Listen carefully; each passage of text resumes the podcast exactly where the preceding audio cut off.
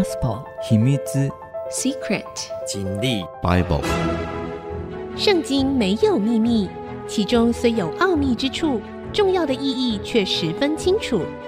请听曾阳晴为你解密。这里是 IC 之音主客广播 FM 九七点五，欢迎您收听《圣经没有秘密》，我是说书人曾阳晴。这个节目呢，同步在 Spotify。以及 Apple 的 Podcast、Google 的 Podcast，还有 KKBox 上架。如果您是在 Podcast 收听，欢迎您按一下订阅，就会每一集收到我们的节目，收听方便。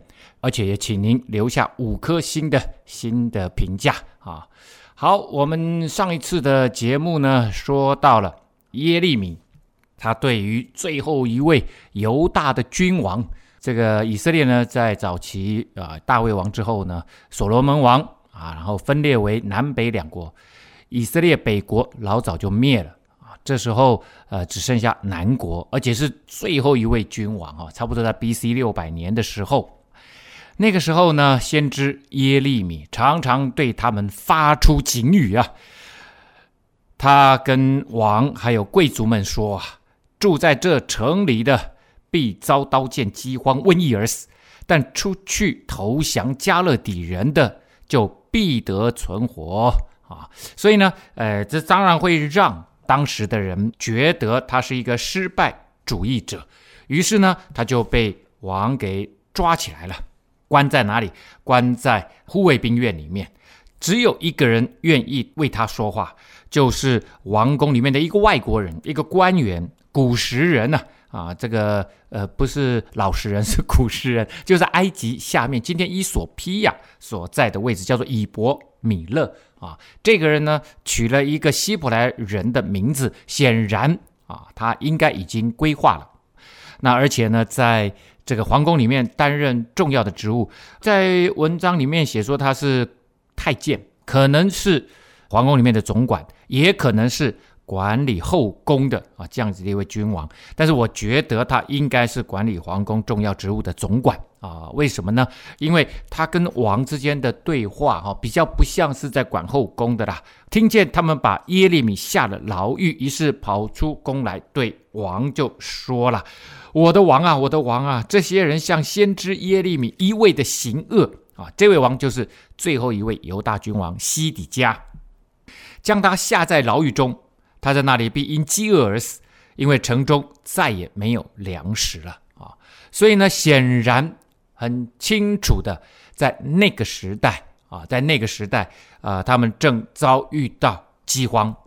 王就吩咐古实人以伯米勒说：“你从这里带领三十个人，趁着先知耶利米未死以前，将他从牢狱中提上来。”赶快把他救出来，因为其实西底下这个人有一点点优柔寡断，他既想听耶利米的，但是呢，身为君王，他觉得他有那个义务，他必须站在那里，他不能投降。我我想，对于世俗文化啊，对于这个国族主义，这是非常正常的反应啊，非常正常的反应。于是呢，以伯米勒就带领这些人同去，就带领三十个人同去哈，进入王宫。到库房以下，从那里取了些碎布和破烂的衣服。哎，拿这些破烂衣服要干嘛呢？难道是给耶利米穿吗？啊，当然不是了哈。用绳子坠下牢狱，去到耶利米那里。哦，已经进行拯救行动了。古时人以伯米勒对耶利米说：“你用这些碎布和破烂的衣服放在绳子上，垫在你的胳肢窝。”耶利米就照样行了。哦，原来他是那个套，把它套在他的这个两个手臂啊，胳肢窝那个部分。可是呢，这样子拉上去人会受伤啊。这时候耶利米每天只吃一个饼哦。他们去那个饼铺，每天拿一个饼给他吃，吃到最后连饼铺都被他吃倒了啊。当然不是啊，因为连面粉也没有生产了，所以那个饼铺也开不下去，没有食物了。啊，所以就赶紧来营救他。那把那些破布啊，把那些旧衣服呢，就垫在他的胳肢窝下面，这样子把他拉上来的时候，他比较不会受伤。因为这时候的耶利米自己已经出不了什么力了，每天吃一个他很衰弱的身体啊。耶利米就照样行了。这样，他们用绳子将耶利米从牢狱里面拉了上来。耶利米仍在护卫兵的院中，好，所以他一直都在护卫兵里面。只不过呢，这一段时间是被关在护卫兵里面的啊，那一个深牢里面，可能是水井，原先是水井，现在水井都没水，你就知道枯干很久了。那在烂泥巴里面啊，那在烂泥巴里面有虫啊，然后很脏啊，又潮湿，身体一定很虚弱的。西底家王就打发人带领先知耶利米进耶和华殿中第三门里见王啊，所以呢，西底家自己就偷偷先跑去圣殿那边的第三个门。一般来说，君王他没有那个呃立场进到圣殿里面，他一定是圣殿外面的那个呃门哈，那个门。那所谓的第三门，圣殿的第三门哈。整本圣经只有在这个地方提及哈，那大概可以预料到，他这个是皇宫通往圣殿的那一条路的那一座门啊。皇宫跟圣殿是相通的，这是当时啊在建造圣殿的所罗门，他就是这样设计的。他把圣殿盖完了七年啊，盖自己的皇宫盖了十三年多啊。他其实就在隔壁，所以是有门相通的啊，是有门相通的。王就对耶利米说：“我我我要问你一件事啊，啊，你丝毫不可向我隐瞒。”好，那那显然这个事情，这个小小声说，小小声说。耶利米就对西底下说：“我若告诉你，你岂不定要杀我吗？”我若劝诫你，你必不听从我啊！我跟你讲实话，你又不听，而且你可能还会把我杀了，因为我说来说去，翻来覆去，也只有那一句话，就是上帝要你投降加勒底的军队，投降巴比伦，因为这是上帝临到这个国家的审判啊！你是逃不掉的啦，逃不掉。那我劝诫你，你也不听嘛。西底家王就私下向耶利米说。我指着那造我们有生命之永生的耶和华神起誓，我必不杀你，也不将你交在寻索你命的人的手中啊！好了，那他已经向耶和华神发誓了哈，那就没有办法再反悔了啊！那这个耶利米呢，只好就老实说，就对西底家王说了：“耶和华万军之神，以色列的神如此说。”你若出去归降巴比伦王的首领，你的命就必存活，这城也不致被火焚脱离他们的手啊！好，那这个话其实讲的非常的斩钉截铁啊，已经没有什么可以商量的余地了。西底家王就对耶利米说：“我怕那些投降加勒底人的犹太人。”恐怕迦勒底人将我交在他们手中，他们就戏弄我啊！所以你会发现哦，西底家啊，他真的是很麻烦。他一方面又想听耶利米的话，一方面又说：“哎，他们如果出去投降了，他们把我交在巴比伦王的手中，那我不是很惨吗？他们会戏弄我，会虐待我啊！”其实这个是他真正心里面最深的忧虑啊！呃，说出他不能够照耶利米所说的去行，哈，他心里面真实的恐惧跟害怕，啊，啊，耶利米当然就说了，迦勒底人必不将你交出来，求你听从我对你所说耶和华的话，这样你必得好处，你的命也必存活啊，啊，你若不肯出去，耶和华指示我的话乃是这样，啊，到底是怎样？啊，我们先休息一下，稍后再回到节目的现场。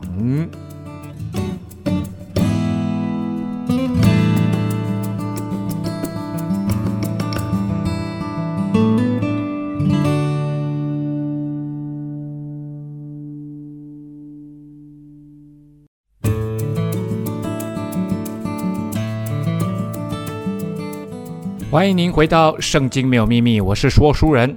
真阳晴，刚刚我们讲到了犹大国的最后一位君王西底家，他秘密的，呃，这个从护卫兵里面把耶利米救了出来以后，然后呢就问他，上帝到底怎么说？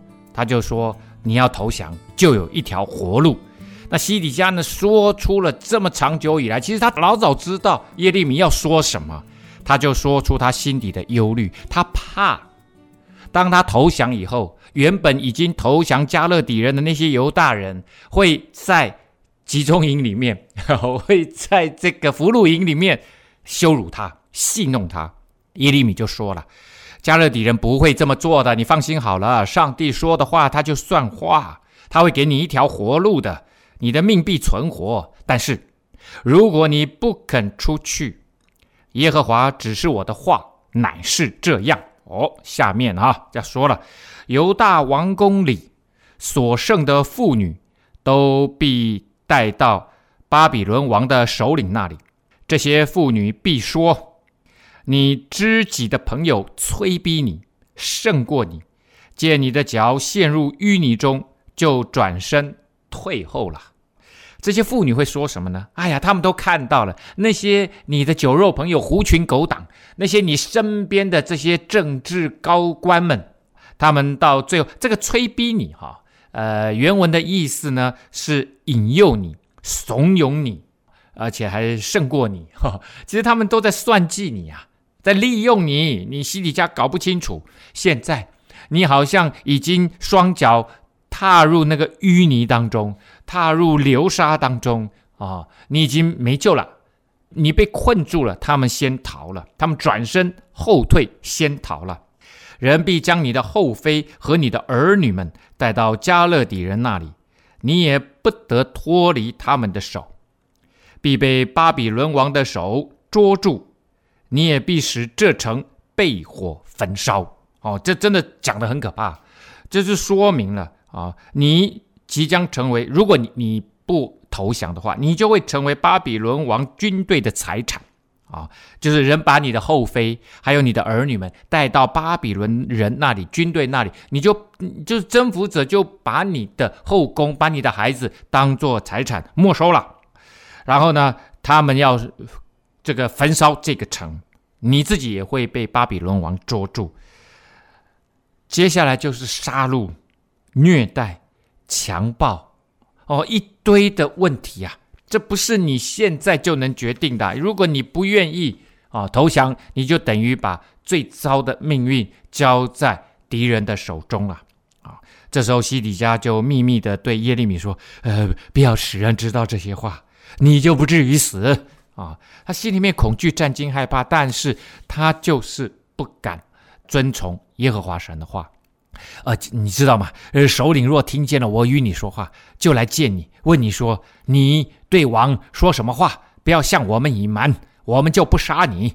王向你说什么话，你也要告诉我们。”哦，这个时候，哎，西底家呢，先预演一下，就是你等一下出去，他们就会问你，到底我们两个在这个圣殿第三门，我们两个在说什么话？你。就对他们说：“哦，这个王命令他哦，说你在他们面前就说了哈，我在王面前恳求，不要叫我回到约拿单的房屋死在那里，因为在护卫兵的监狱之前，其实他是被关在约拿单文士约拿单的房屋里，他那那个房子里面不知道是有一个什么很肮脏的库房。”被当作是监狱，当时关过耶利米，显然在耶利米在那里呢，是被人家虐待的。他觉得他如果再被关回去，会死在那里。那之前其实耶利米确实有曾经对西底家说：“你你不要再把我送回去了。”那西底家王呢就说：“你这次一样，就用这句话搪塞他们就好了。”那耶利米当然很确实哈，他之前跟西底家王提过这样的要求啊、那我们看看他是怎么回答的。因为有有些人认为啊，这个上帝要我们啊诚实，可是呢，西底家好像不，这个西底家要耶利米不要诚实，那耶利米会怎么做呢？随后众首领来见耶利米，问他，他就照王所吩咐的一切话回答他们。他们不再与他说话，因为事情没有泄露，所以呢，显然。他们来问他说：“哎，你跟王说了些什么话？”那耶利米就说：“哎，我我叫王不要再把我送回约拿单的房屋，死在那里。求这个王呢，就让我继续留在护卫兵院里面。好，就这样子而已。也就是他有一些话没说，有些话说了，但他的确也也也说了啊、哦，他的确也说了他跟王提出的请求，只是其他的话没说。好了，我要说哈，其他的话他虽然没说，他其实已经说了，他老早说了，他说了好几百遍了。他在各处都说一样的话。那些首领为什么会来引荐耶利米到到王这里，叫王一定要接见他？其实就是因为耶利米跟他们老早讲过了嘛。那是西底家自己心里面有鬼，害怕别人好像他是不是心里在打主意要投降巴比伦人。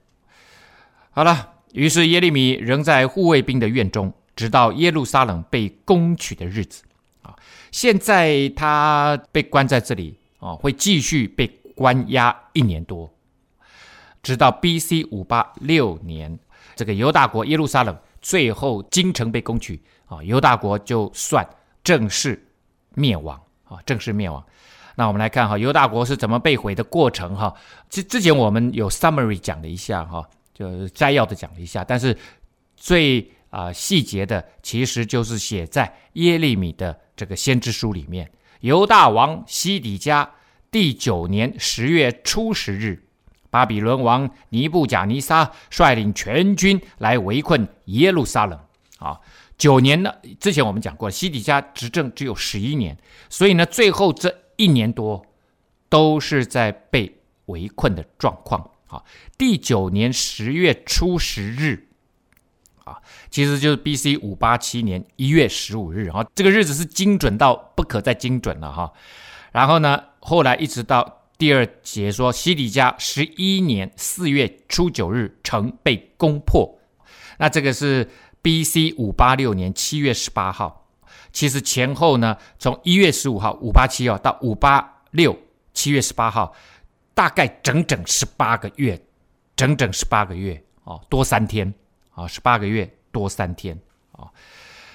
好，那前面两句话呢，就把最后啊巴比伦王围城一年半啊非常精准的时间记录下来啊。接着讲这个其中的过程啊。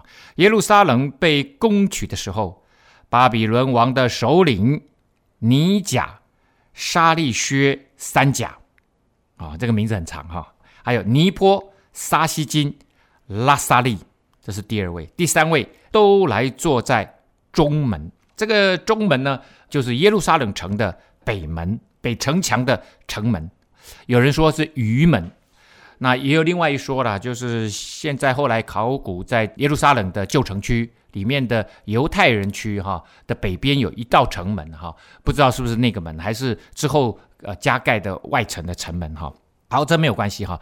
那可以看得出来，当时确实哈这些事情的时候，就会在城门口啊，就会在城门口，因为他们是从北边攻打进来的。那耶路撒冷城很大啊，所以他们就直接就在北门口啊，就设立了一个临时的啊这样子的一个执政中心啊，执政的厅啊。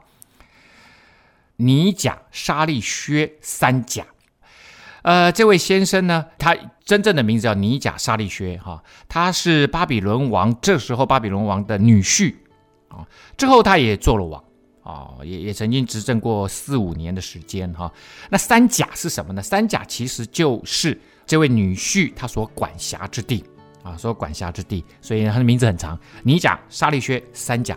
好，那第二位呢叫尼波沙西金，这是他的名字，后面加拉萨利。啊，拉萨利呢，其实是众官之首啊，有一点像现在的宰相啊。第三个尼甲沙利薛啊，这是他的名字。那拉莫呢，指的是要员啊，就是一位重要的官员。这三位坐在城门口，准备要办理啊，办理这个接收耶路撒冷的事情。我们先休息一下，稍后回到节目的现场。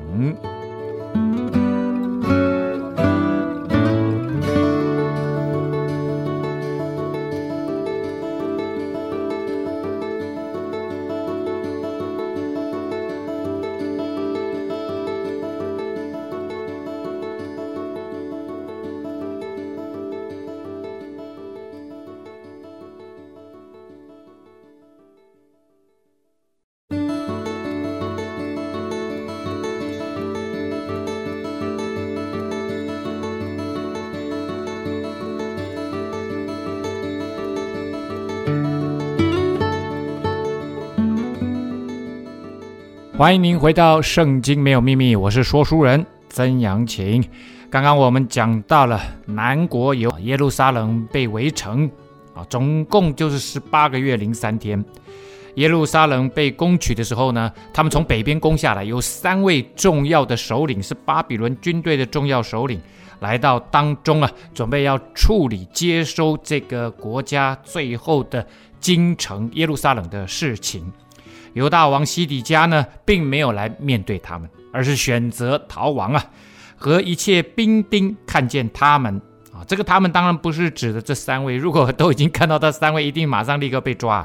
这个他们呢，指的是巴比伦的军队，就在夜间，从靠近王园两城中间的门出城逃跑，往亚拉巴逃去。其实就是一边，他们是从北门攻进来，那远远就看到了嘛，军队是从北边下来，所以他们就从南边。哦，这个王园啊，两城中间其实是两个城墙中间，两道城墙中间哈。啊呃，其中一道呢，应该是西西家当时啊，为了防御亚述帝国所增强的一个防御工事啊，另外建了一座外墙。啊，就是从这两道城墙中间呢，啊、呃、是南门啊，呃比较靠近东南方，出去就是吉伦溪谷的水，所以这个王园呢，应该指的是这个果园啊，这个属于皇家的果园，利用吉伦溪的水来灌溉。他们一出去呢，其实一路往下就会往约旦河谷啊前进，所以这个指的就是约旦河谷啊。那他这时候他逃亡了啊，这个这时候他选择不愿跟京城共存亡啊，这个也可以显现出啊西底家这个人，我们刚刚说他优柔寡断啊，这时候呢可以看出来啊，他某个程度上面算是非常的恐惧战惊、胆小害怕。加勒底的军队追赶他们，在耶利哥的平原追上西底家啊，那从这个。耶路撒冷呢，往约旦河谷啊，其实直线距离啊，第一个会遇到的大城就是耶利哥城。到了耶利哥城，其实就离约旦河非常近哈。结果呢，就在约旦呃耶利哥平原附近就追上他了，将他拿住，带到哈马地的利比拉，巴比伦王尼布甲尼撒那里。啊，这个哈马地的利比拉呢，在耶路撒冷以北大概三百公里的地方。这个城其实我们之前讲过蛮多次啊，以前他们的宗主国哈，到了加基米施，加基米施呢，在利比拉这个地方更北又是三百公里啊，所以耶路撒冷到这里三百，从利比拉到这里又是三百啊，从加基米施，那这个地方呢，其实就是之前埃及法老尼哥二世与这个亚联军在这个地方整军备战。最后在加基米斯大败啊，被巴比伦王打败啊，就是在这个地方。这个时候呢，被当做巴比伦占领区的指挥基地、前进指挥基地啊，就是这个利比拉被逮到这里来了。为什么呢？因为巴比伦王在这里呀、啊，尼布甲尼撒就审判他。之前上帝说他要审判犹大国，要把他交给尼布甲尼撒啊，这时候果然应验了。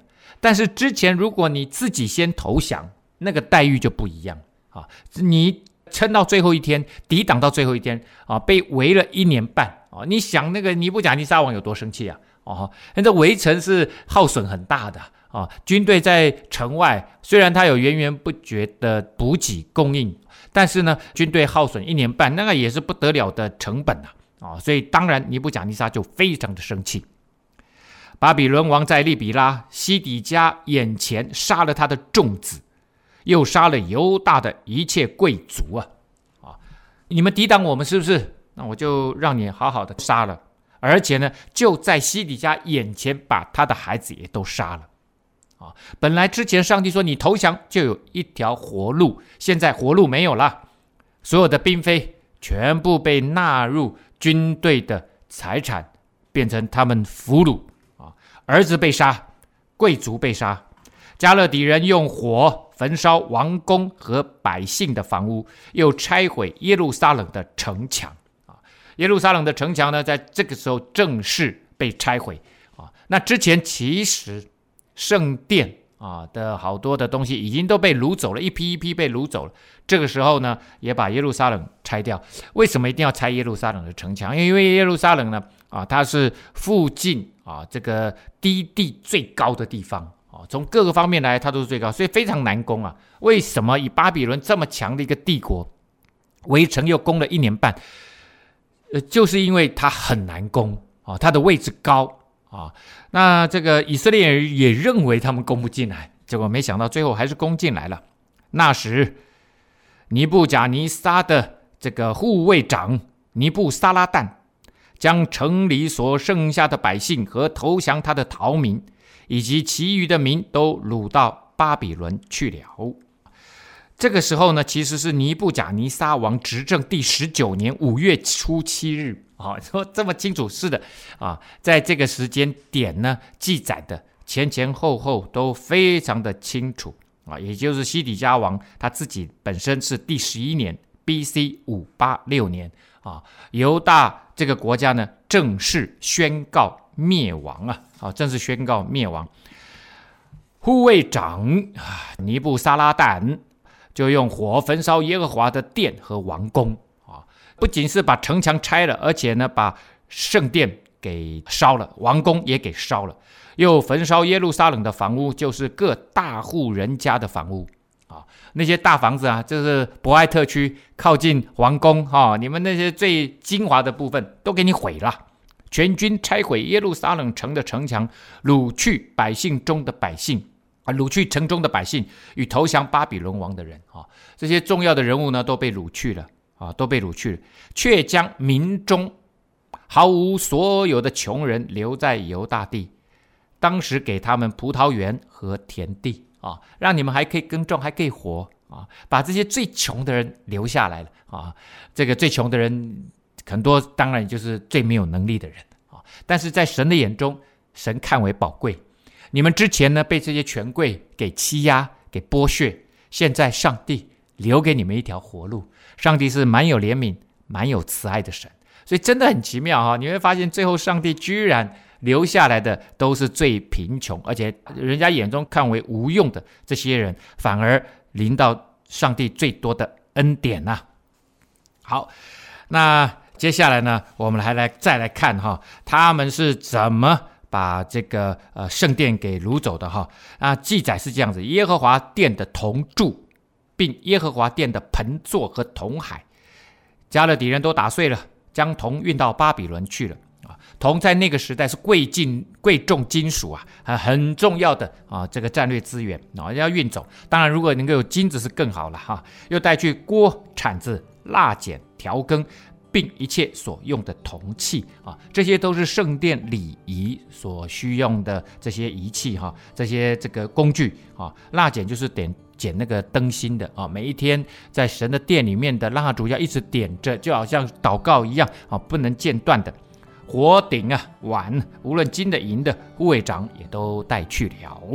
所罗门为耶和华殿所造的两根铜柱，一个铜海和几个盆座，这一切的铜多得无法可称。这两根铜柱呢，其实就是波阿斯柱跟亚金柱，这是放在圣殿的大门口的两根门柱啊啊，两根门，这一根柱子高十八肘，柱上有铜顶，高三肘。铜顶就是顶上面哈是有装饰的，那在原先的记载里面是五肘高啊，这时候呢只写说有三肘，那可能是他没有把铜顶上面的其他的周围有网子和石榴都是铜的这个部分可能没有计算进去了啊，但是其实相差不多了，那一根柱子照此一样也有网子哈，其实是在讲这两个铜柱啊，就是约雅金柱跟波阿斯柱跟亚金柱。好，我们先休息一下，稍后再回到节目的现场。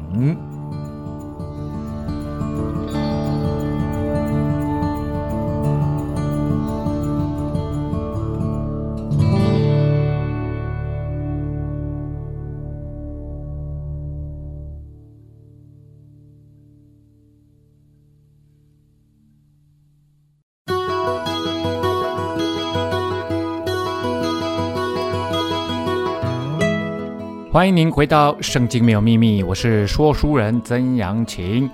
好的，我们刚刚讲到了哈，加勒底的军队，巴比伦帝国的大军呢，这个拆掉了耶路撒冷城墙，这时候呢，也把圣殿呢掳掠一空啊。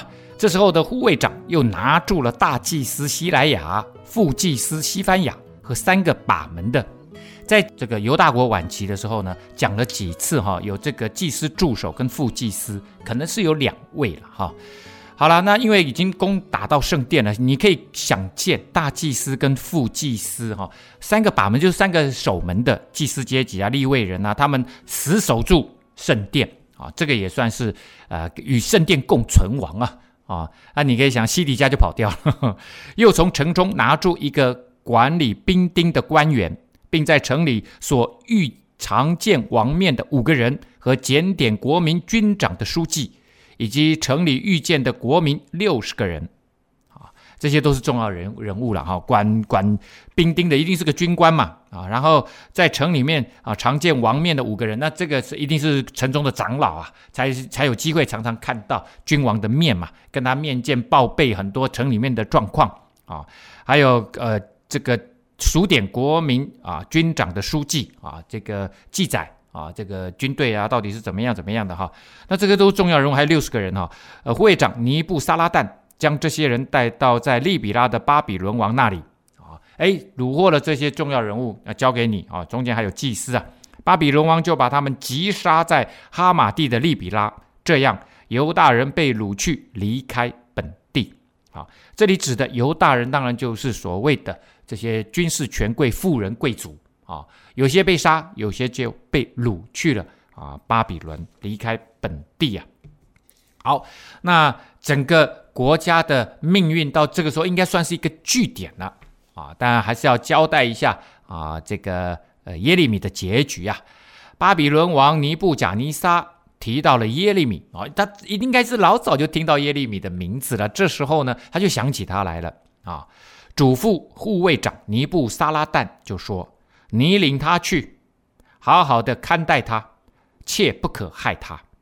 他对你怎么说，你就向他怎么行。哇，给他这么尊荣的对待啊！而他已经是阶下囚了，是被打败征服国家里面的，不过就是一位先知啊啊！但是呢，他之前不断不断的传讲上帝的话语，就说。”要投降巴比伦王，要投降迦勒底人的军队，所以呢，巴比伦王应该老早啊，他的呃，我想城里面也有他的这个呃情报员。啊，老早就跟他回报了，诶，耶利米站在我们这边啊，他不断的不断的说服城中的人民，这些政要、军长、国王要来投降，所以呢，他知道耶利米替他们巴比伦王说好话嘛，巴比伦帝国进攻来说话。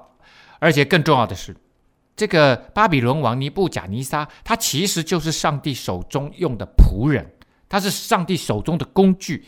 上帝要借着他来恩待、祝福耶利米啊！你忠心耿耿啊，这个传讲我的话语，虽然你一直被人家误解，但是呢，上帝就是要恩待他的使者。好，所以呢，他说巴比伦王说他怎么跟你讲，你就让他怎么做。所以哇，他的命运完全掌握在自己手中，当然是掌握在上帝手中了。护卫长尼布沙拉旦和尼布沙斯班、拉萨利尼甲、沙利薛拉莫，并巴比伦王的一切官长，这时候呢，跟另外两位官长哈，尼甲的尼布沙斯班、拉萨利，还有沙利薛拉莫。拉莫我们之前讲过，就是众官之长啊，就是就是高级长官啊。那管理尼甲的拉撒利啊，他们三位呢，就还有一些官长，打发人去，将耶利米从护卫兵院中提出来，交与沙番的孙子亚西干的儿子基大利带回家去。于是耶利米就住在民中啊。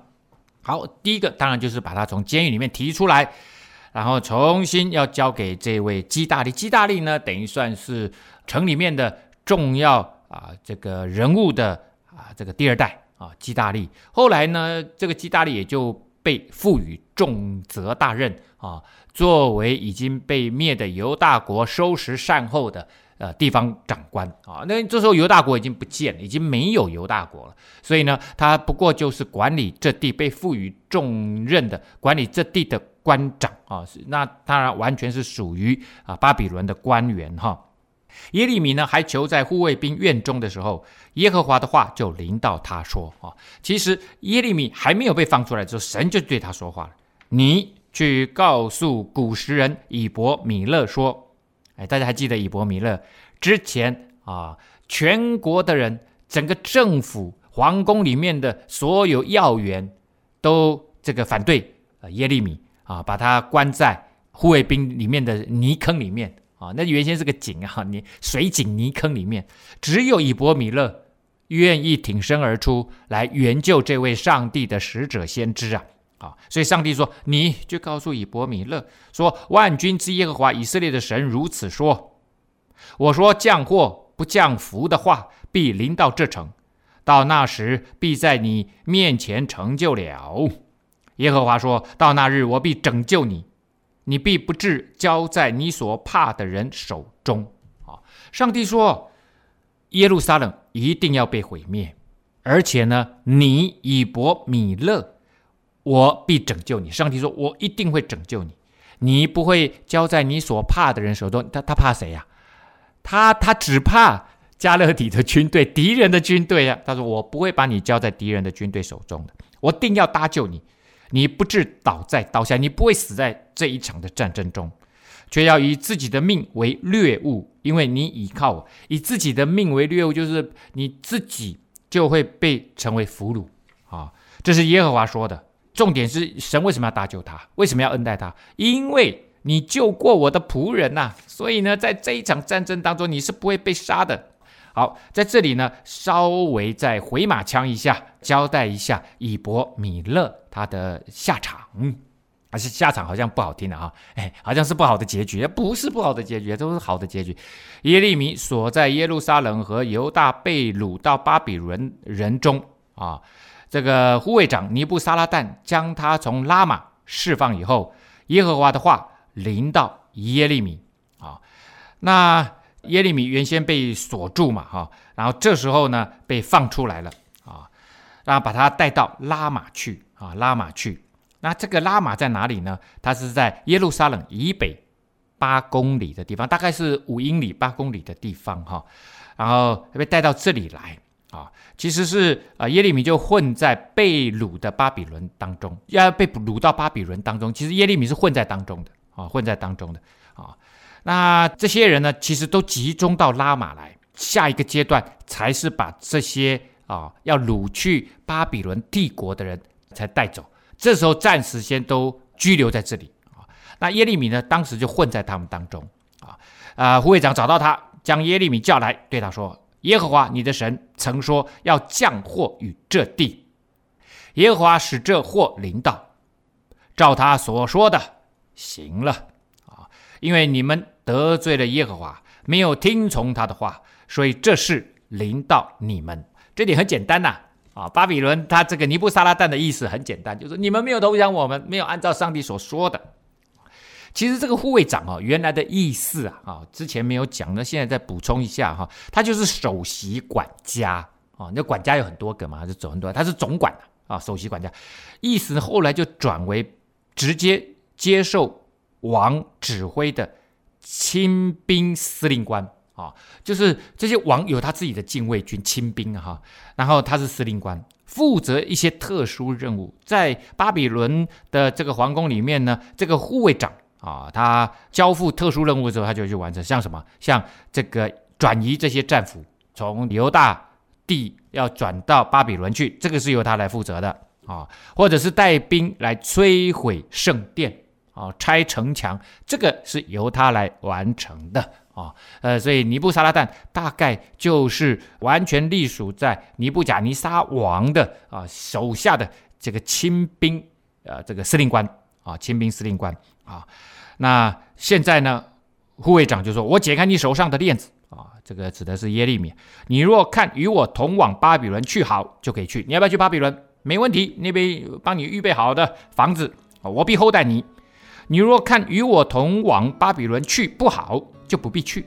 看呐，全地都在你面前，你以为哪里美好，哪里合宜，只管上那里去吧。